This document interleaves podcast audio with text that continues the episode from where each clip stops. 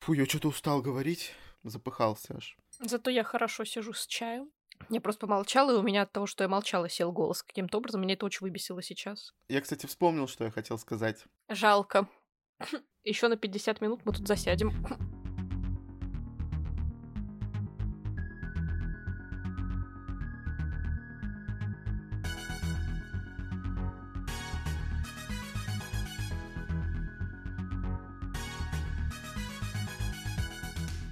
Всем привет! Привет! С вами книжный подкаст Reds and Heads. И мы его ведущие Игорь и Маша. У меня такие флешбеки немножко в первый сезон, когда в сезоне было два выпуска про Сару Маас, и вот все мы никак не можем от нее отлипнуть. Все у нас то какие-нибудь претензии, то мы ее хвалим, то мы ее ругаем. И, естественно, она частый гость у нас в подкасте, как и Робин Хоп, собственно. Это такие, наверное, два знаковых для нас писателя, потому что мы постоянно как-то варимся вот в этом инфополе, так скажем. И сегодня речь пойдет о самой первой дебютной работе Сары Маас. Это цикл «Стеклянный трон», который она выпустила в 2012 году своей первой книгой и, естественно, потом выпускала какие-то еще. И, в общем, все это затянулось аж на 8 целых книг. И спешл сегодня принадлежит мне, потому что я полностью прочел цикл. Маша же знакома наполовину первой книжки, потому что она не смогла выдержать э, накал с, с, не страстей, а накал э, еще, наверное, какой-то непродуманный Сары Мас и ее Накал Марисюшности, вот этих шаблонов героини, всех, да. да. Угу. Я начинала читать «Стеклянный трон» раза три, наверное, даже больше получается, чем я пробовала начинать «Королевство шипов и роз», только если в том случае мне удалось как-то что-то перетерпеть, и потом, когда уже пошло какое-то действие, сюжетное развитие и так далее, и я, в принципе, познакомилась с большими героями и с миром, у меня уже как-то появился интерес читать. Тут я, к сожалению, упорно как себя не заставляла, не могла а, просто даже закончить первую книгу, потому что я постоянно спотыкалась обо все, что мне не нравится в так называемых Янка Далтром фантах, если, ну, очень сложный термин из четырех слов, но я его введу сейчас, а, когда главная героиня у нас особенная, когда она убийца с самого начала самая лучшая, mm-hmm. самая там мощная, классная и так далее. Причем почему она такая, мы с первой книги не знаем. Читать сколько-то там книг, чтобы это узнать, не хочется, потому что первая книга не нравится. Естественно, нравится всем парням. Mm-hmm. Естественно, она начинает дружить э, с принцессой, с которой не дружит никто, потому что она стерва и так далее.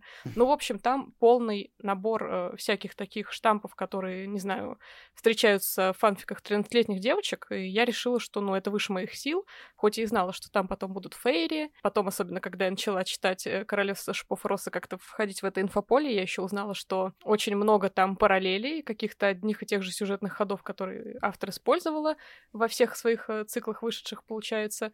И я подумала, что, о, ну, наверное, все. То есть, э, хоть мне интересно было и про Фейри узнать, и про магию, которая с ними связана, потому что я также знала, что она там какая-то необычная, во всяком случае, mm-hmm. для Фейри в привычном их понимании, которое мы сейчас имеем на волне этих Янка Далт романах. Но я подумала, что, наверное, не стоит оно того, потому что если я испытываю какие-то мучения при первой книге, при ее прочтении, mm-hmm то дальше вряд ли станет лучше, и надо просто смириться, что, ну, это не твое. В принципе, я бы сказала, что у меня с РМАС все на грани. То есть, э, если с королевством шипов роз я могу как-то смириться много с чем-то, и я буду читать из интереса к миру и там говниться условно на все остальное, тут э, совсем так не получается, поэтому, наверное, надо как-то отпускать это от себя. Получается, это первый кактус Сары Мас, который ты не смогла одолеть, а он одолел тебя. Да, причем такой здоровый кактус на самом деле.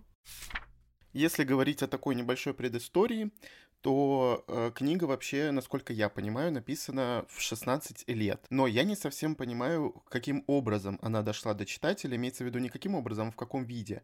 Она именно так была написана и так издана, либо все-таки Сара Масс переписала ее в более позднем возрасте, потому что когда в 2012 она ее издавала, когда к ней обратились как раз-таки создательства, ей было уже около 26-27 лет.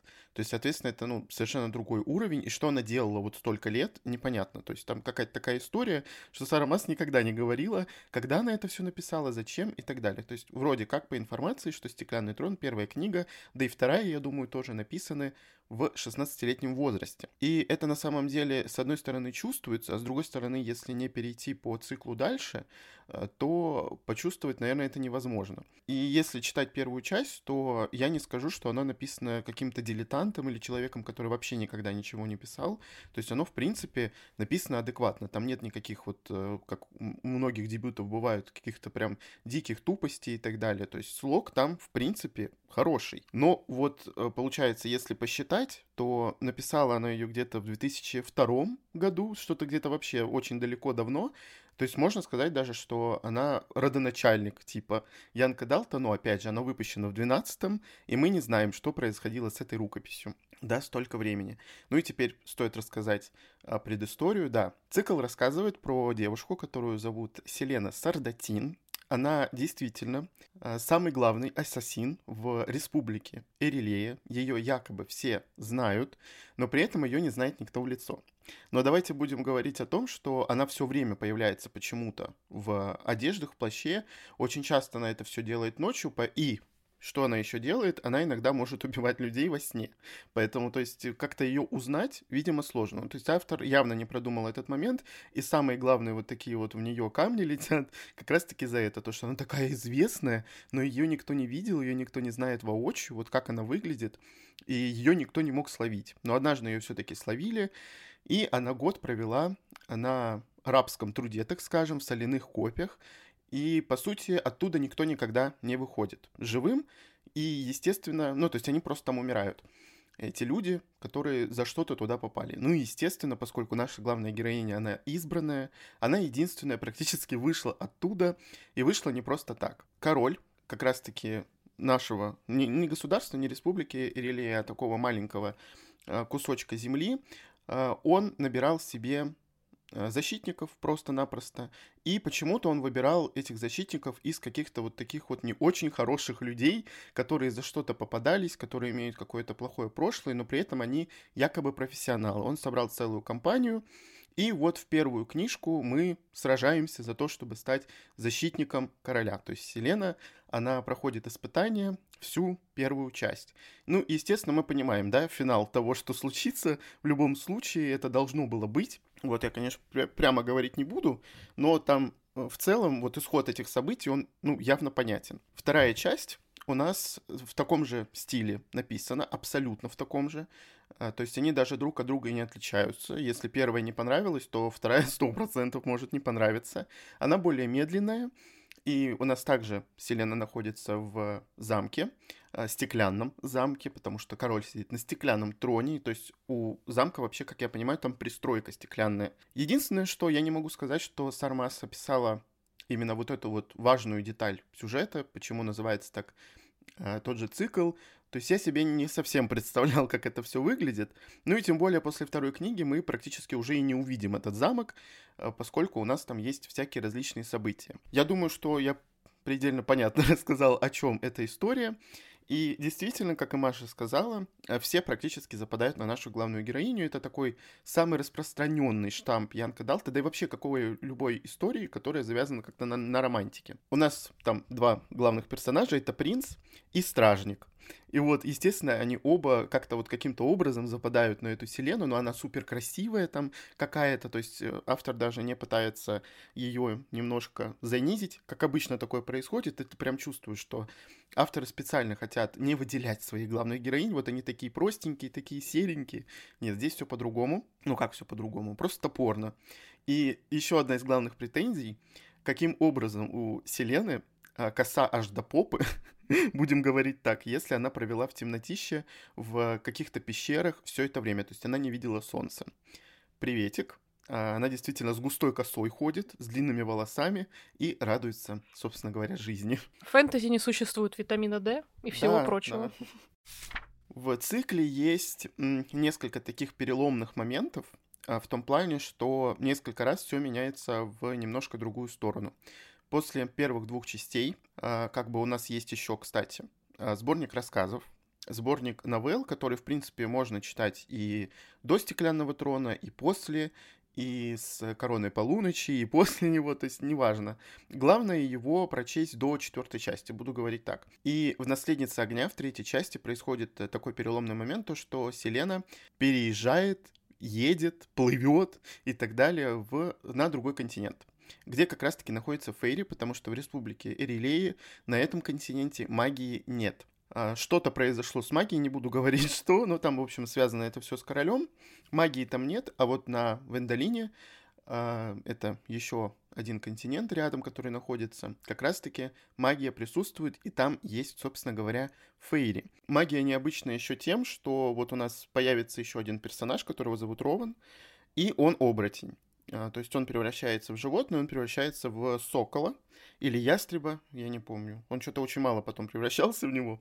То есть Маша говорила тогда, я, по-моему, еще не, не читал третью часть, что как-то там связано все с животными. На самом деле uh-huh. какой-то такой связи нет.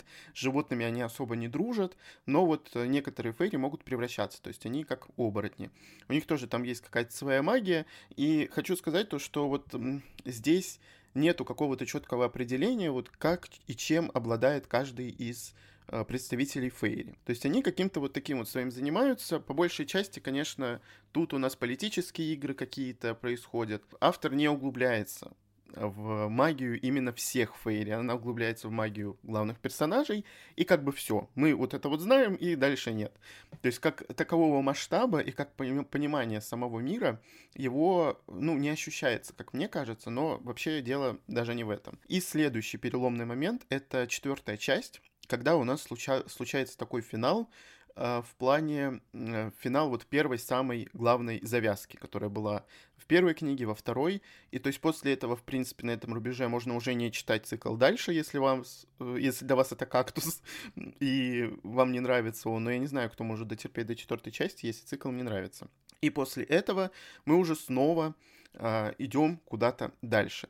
И хочу сказать, что вот этот переломный момент, который случился в «Наследнице огня», он, наверное, самый значимый, потому что автор uh, как будто бы писал это, во-первых, в другом возрасте, Э, когда уже вот эти вот все подростковые какие-то гормоны и так далее, они отошли на задний план, и ей захотелось чего-то такого серьезного, и можно сказать, что она ушла в стиль классического фэнтези. Это на самом деле ощущается очень сильно. Да, там есть романтическая линия, но она занимает вообще минимум просто места, и происходит она вообще не сразу, это ближе к концу. Но вот тут она решила выдержать стиль классического фэнтези и на самом деле шла практически с ним до самого конца, то есть до Королевства Пепла, это финальная часть, она вот выдерживала вот эту вот, эм, как это сказать, стилистику, а потому что если мы будем сравнивать это все с Королевством Шипов и Роз, тут, конечно, а, просто огромная разница, потому что если в Королевстве Шипов и Роз мы можем начинать с постельной сцены, то постельная сцена в какой-нибудь из книг из стеклянного трона может случиться там на 700 странице, это будет финал, как бы все. На этом все, вот реально. И она там будет написана там одной строчкой просто.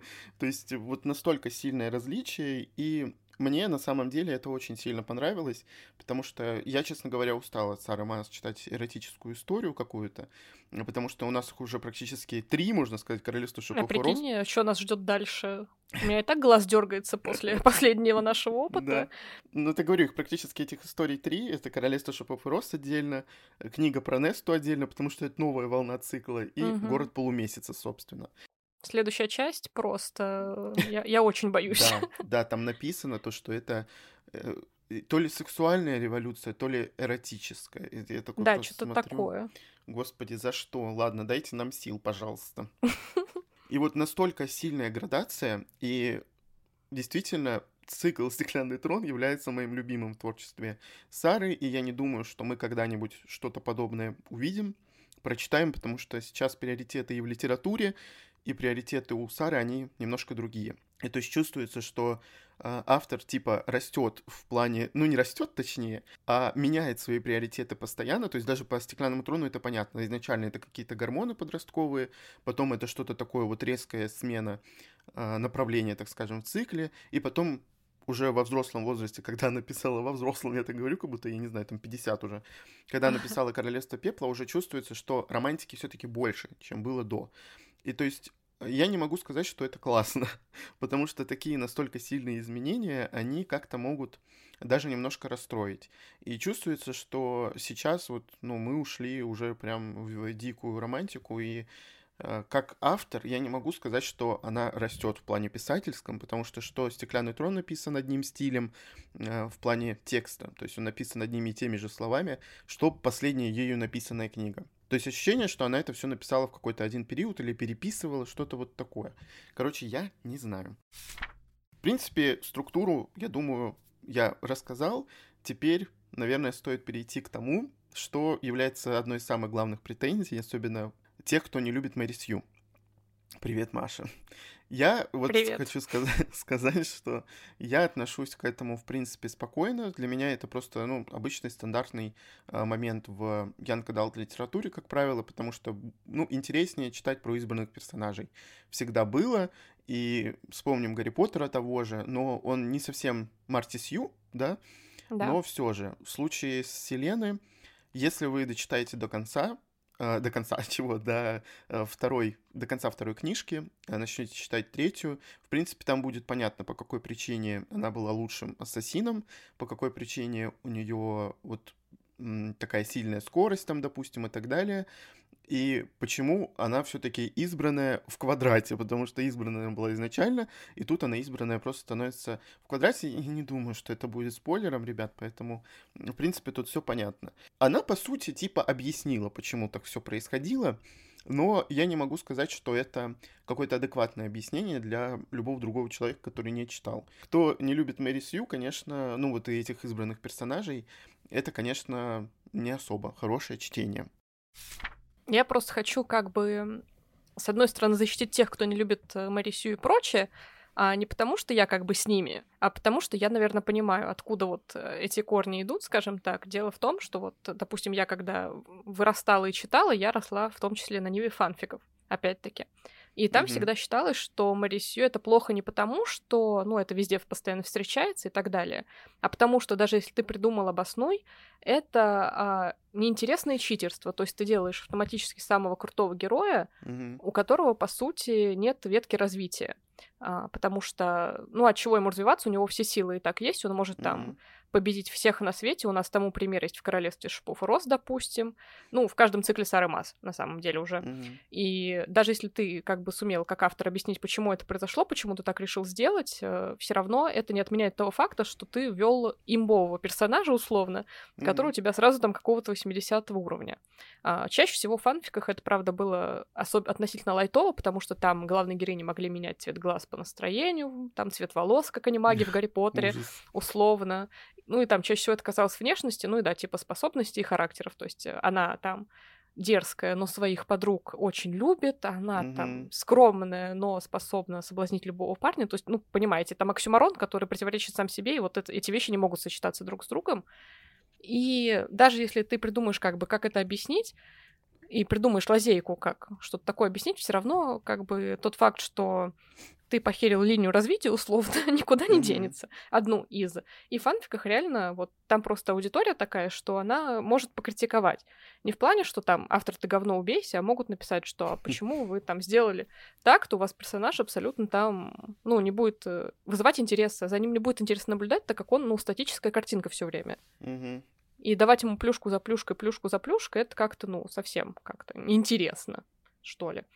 И мне реально очень хотелось э, в свое время прочитать «Стеклянный трон» как раз из-за оборотня. Я неоднократно, мне кажется, говорила, что мне такая тема интересна, потому что в литературе ее не прям чтобы очень много, mm-hmm. а классическая интерпретация, что только там волки, как в «Сумерках» и так далее, ну, тоже скучно. И вот э, с птицами мне особо было интересно, потому что, ну, это, в принципе, особое для меня животное, особенный образ в литературе.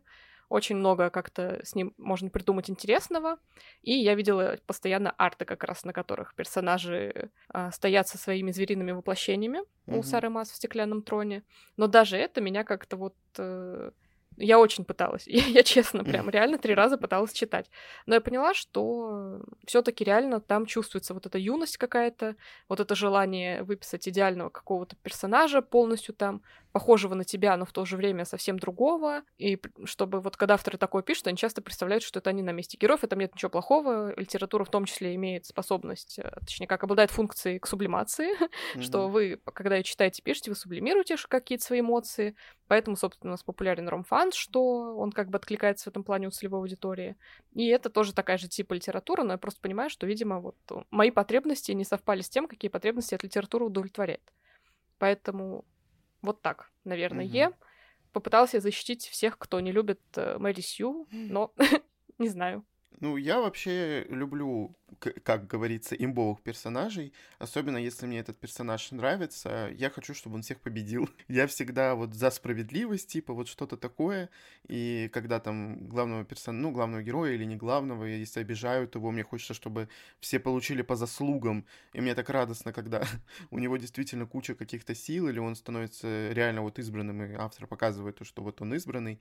Сколько раз я вот это вот читал, честно говоря, когда меня цепляет персонаж, мне реально хочется, чтобы он победил всех в этом мире. Поэтому, ну вот, возможно, для таких, как я, это все и пишется. Типа вот в «Часодеях» это было, я как вспомню, сколько над Василисой просто издевались. Вот мне хотелось, чтобы вот она уже дала всем пинка, э, уже набрала силы столько, чтобы никто с ней не мог справиться. Вот почему-то так мне хотелось с самого детства. Но у меня вот была проблема вот в том, что Селена меня не цепляла. Ну, она понятно. была для меня картонной в чем то ну то есть какой-то нарисованный, что ли, не знаю.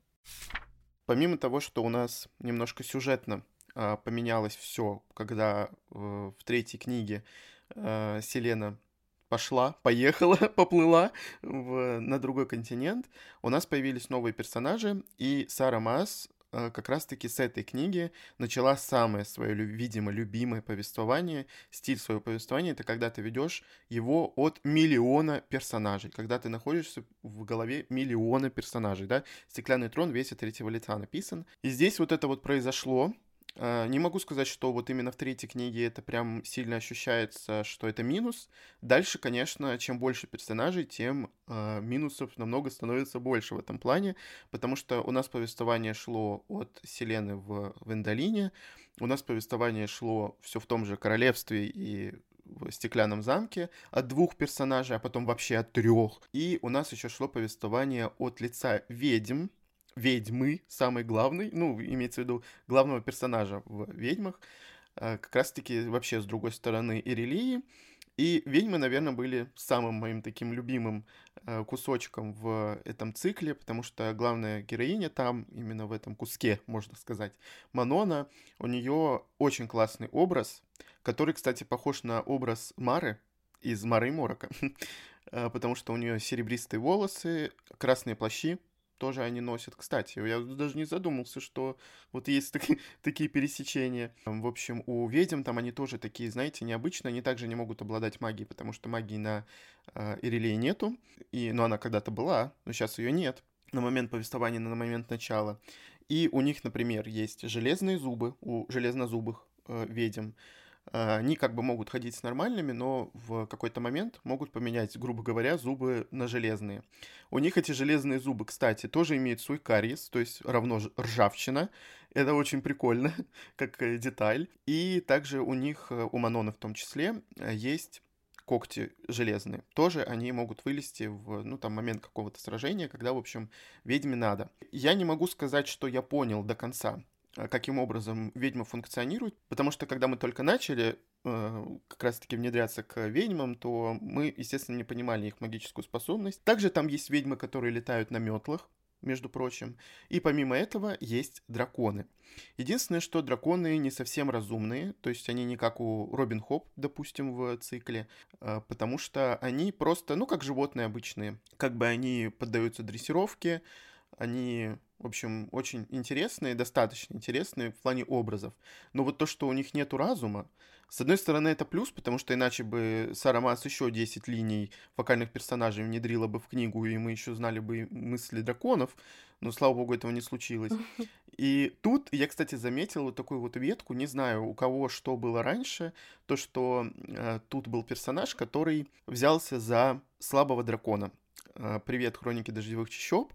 И там был слабый дракончик, он очень был милый, боже, я Маша скидывал эм, угу. цитаты, когда он лежал, он нюхал цветочки просто на поле, это было так мило, угу. вот несколько раз она об этом говорила, ну, писала, и вот как раз-таки вот этот вот рост этого дракона и то, как героиня за него как бы боролась, то, как она его вытащила из вот этого вот, можно сказать, состояния немощности, вот эта линия очень сильная. И Манона, наверное, является моей самой любимой героиней в этом цикле. Э, не после Селены. Селена, наверное, на втором месте. А, вот. И могу сказать, да, то, что Селена на самом деле, она такой достаточно картонный персонаж, мне нравится ее характер, но явно она выписала ее, знаете, как точку зрения, можно сказать, как взгляд. Ну, то есть, типа, возможно, должно было быть от первого лица все повествование, но поскольку от третьего не можно, нельзя, точнее, не можно, нормально разговариваю, нельзя сказать, что она просто смотрит на мир, и она как бы показывает нам этот мир. Нет, то есть, если в первой можно сказать так, то дальше нет. И все-таки ее картонность, она немного расстраивает, потому что ты видишь, что вроде у нее есть характер, вот такой вот необычный, стервозный, вот она там всех держит за одно место и всем там типа может управлять, но с другой стороны вот какого-то, какой-то такой личности я в ней не увидел. А вот Манона, она тоже, она тоже стервозная достаточно, мне нравятся такие персонажи, которые могут стукнуть по столу и будут все бояться. Э, мне, ну, мне нравятся просто такие персонажи и все. Я не люблю каких-нибудь там нюнь, шмунь и так далее. И поэтому вот эта линия, конечно, меня очень сильно радовала. Ну а дальше у нас вот э, куча-куча вот этих вот линий, и реально ты начинаешь путаться, потому что ты находишься то там, то там. Она иногда в голове может перескочить на другой фокал, и я такое не люблю вообще. Хоть и текст выглядит динамично, ты читаешь, ты не застреваешь на каких-то скучных моментах, которые не хочется, да, там и автору описывать, и нам читать но в любом случае ты вот теряешься, как я терялся в Королевстве Серебряного Пламени, потому что я не понимаю, я в голове кого сейчас? В этом куске текста, то ли в голове Ризенда, то ли в голове Кастина, то ли в голове Неста, как бы алё.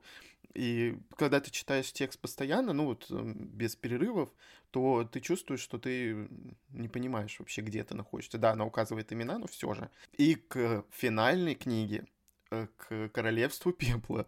Там, не знаю, там, наверное, больше 10 персонажей, от лица которых идет повествование. Просто представьте себе вот это, и поэтому она получилась, видимо, на 900 страниц. Я не знаю вообще, как это возможно, и как она сама не запуталась. И я не могу сказать, что все эти персонажи, вот как было у Робин Хоп, да, ты сразу понимаешь, на кого она переключается, даже если тебе имя не будут давать. Тут нет. Тут вот она, она как-то ведет постоянно повествование одинаково от всех но одинаково.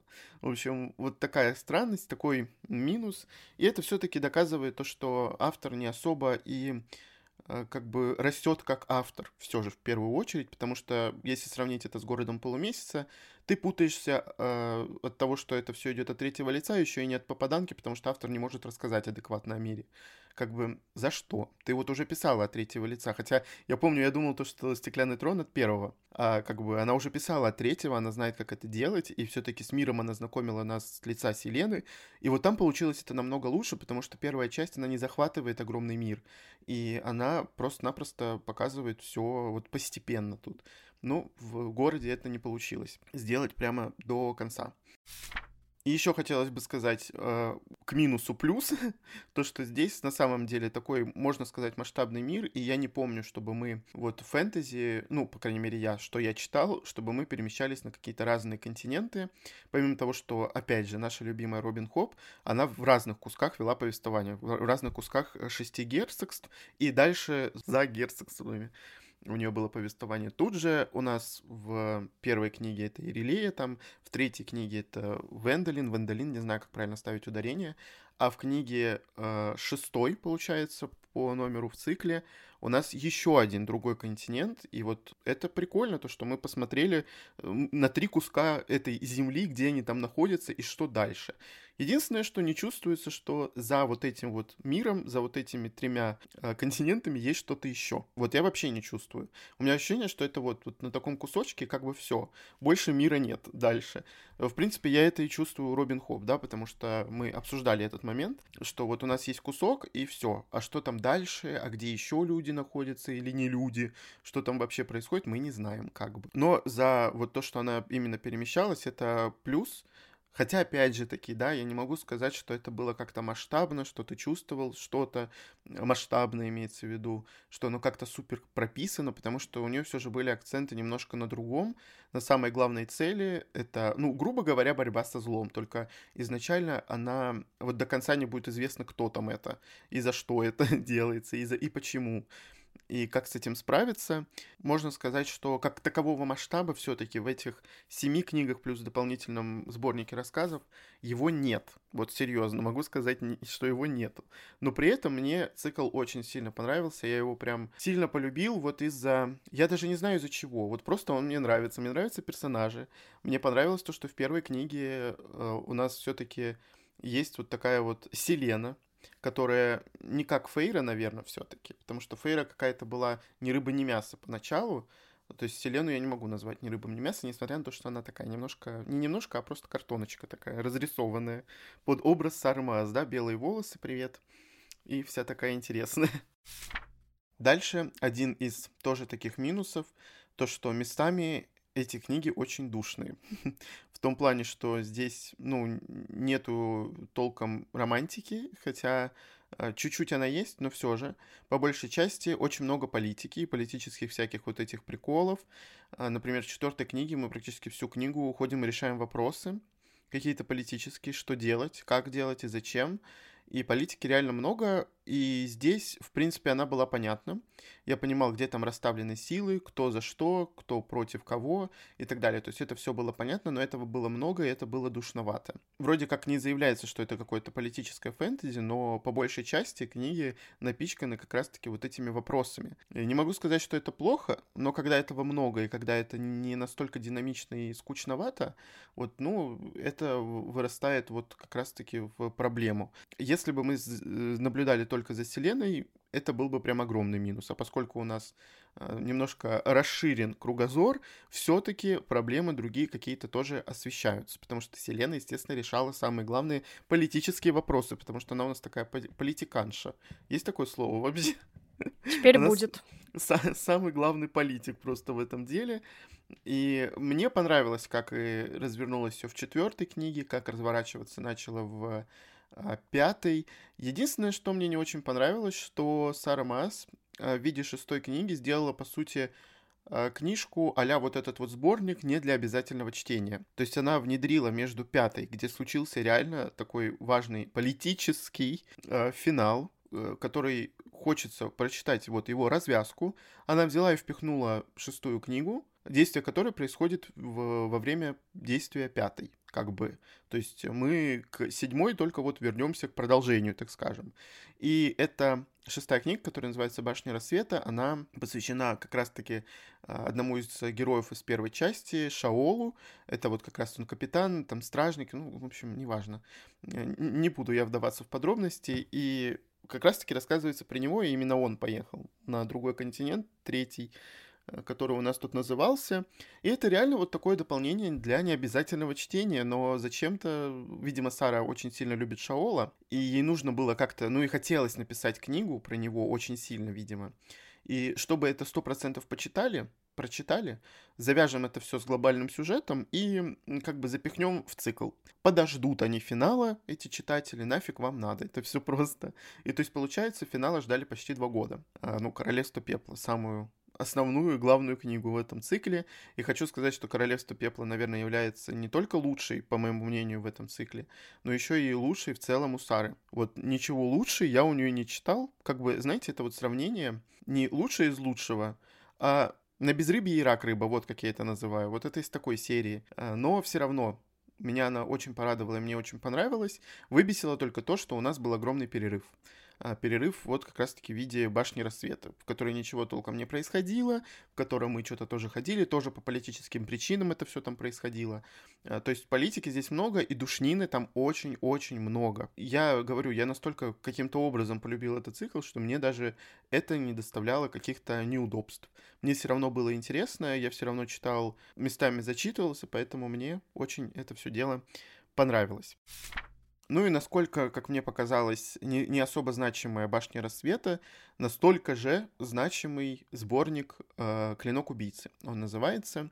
Там, по-моему, пять повестей, повестей, рассказов. Я не знаю, как это назвать, но по сути рассказы, потому что они там где-то по 100 страниц, где-то по 50, возможно. Я читал в электронке, как бы толком не смотрел состав его в бумаге, потому что этот цикл в целом я очень долго как-то ждал. Некоторые книги по два месяца, по три, по четыре. И я уже плюнул и решил читать это все в электронном виде. Так вот, сборник имеет на самом деле большое значение именно в продолжении, в «Империи бурь», это пятая часть. И в «Башне рассвета», кстати, тоже очень значимый персонаж из этой книги как раз-таки э, появлялся в сборнике и в Королевстве Пепла соответственно. Четвертую часть, я думаю, что в четвертой части кто-то появлялся, но, честно сказать, уже не могу вспомнить. И он вот действительно, если посмотреть на все дополнительные какие-то а, рассказы, дополнительные какие-то издания к другим циклам, здесь вот самый значимый этот момент. Может быть, у Сары просто закончилась фантазия, она решила не придумывать других персонажей. Зачем, если вот у нее есть уже готовые, надо их как-то привязать к циклу но все-таки он очень реально значимый, и мне он очень понравился. Он также в стиле выдержан э, первых двух книг, то есть это что-то такое супер подростковое, и у меня ощущение, что она начинала писать эти книги в целом со сборника, как будто. Либо в период, пока ждала издания, писала его, потому что она выкладывала изначально э, «Стеклянный трон» в интернете, и там как раз-таки его через 10 лет или через сколько заметило издательство. Просто очень-очень много времени прошло. В общем, какие выводы?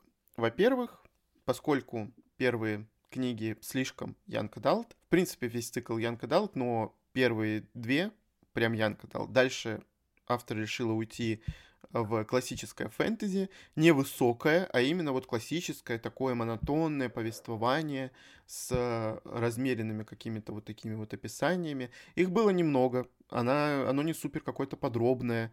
Не могу сказать, что это Роберт Джордан, как бы. То есть она не описывает каждый куст и так далее. То есть тут все-таки все побыстрее, но вот подушнее, можно сказать. Вот я назову, назову вот такую вот вещь, то что классическая фэнтези, стиль этого фэнтези, это вот такая душнина немножко.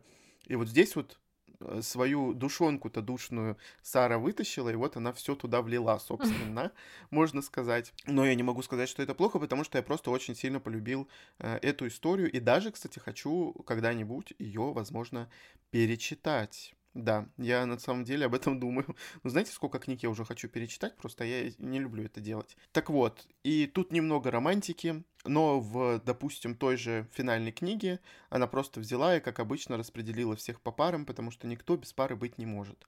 Прям всех персонажей, которые были, она как-то друг по другу вот разбросала, и все. То есть я думаю, это тоже сделано для фанатов, потому что по большей части какие у нас арты нарисованы? Вот эти вот поцелуйчики где-нибудь, uh-huh. там в углу в каком-нибудь, на кровати в какой на какой-нибудь. То есть у нас это все читатели очень сильно любят. И с другой стороны, очень чувствуется, что э, цикл вот не подвержен вот этим новым каким-то веяниям эротики, да, в фэнтезийных книгах.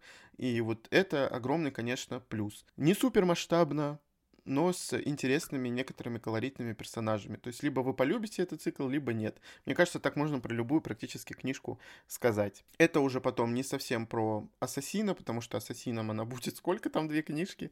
Потом уже до Ассасина не будет как до Гондураса. И э, финал, в финале, э, конечно, есть такие моменты, которые уже совсем не про Мэри Сью, как говорится, но все равно Мэри Сью это любимый ее э, конек в этом цикле. В общем, я могу его посоветовать вот тем, кто, кого устроят те моменты, которые я уже назвал, повторять это все не буду. Я этот реально цикл очень сильно полюбил, я рад, что я его прочитал в прошлом году, что я не пропускал там ни одну книжку, не делал небольшие перерывы, не делал большие перерывы, точнее, небольшие, нормально говорю. Я все-таки ничего практически не забыл оттуда, и вот так вот подряд мне очень даже понравилось это все читать. В 2022 году мы, правда, с Сарой Масс не прощаемся, потому что мы да. вроде как ждем вторую часть э, цикла про город полумесяца. Будем mm-hmm. читать, обязательно будем вам рассказывать о наших впечатлениях. И не забывайте, что вы можете слушать наши выпуски на всех подкаст-платформах каждую среду. Всем пока. Пока.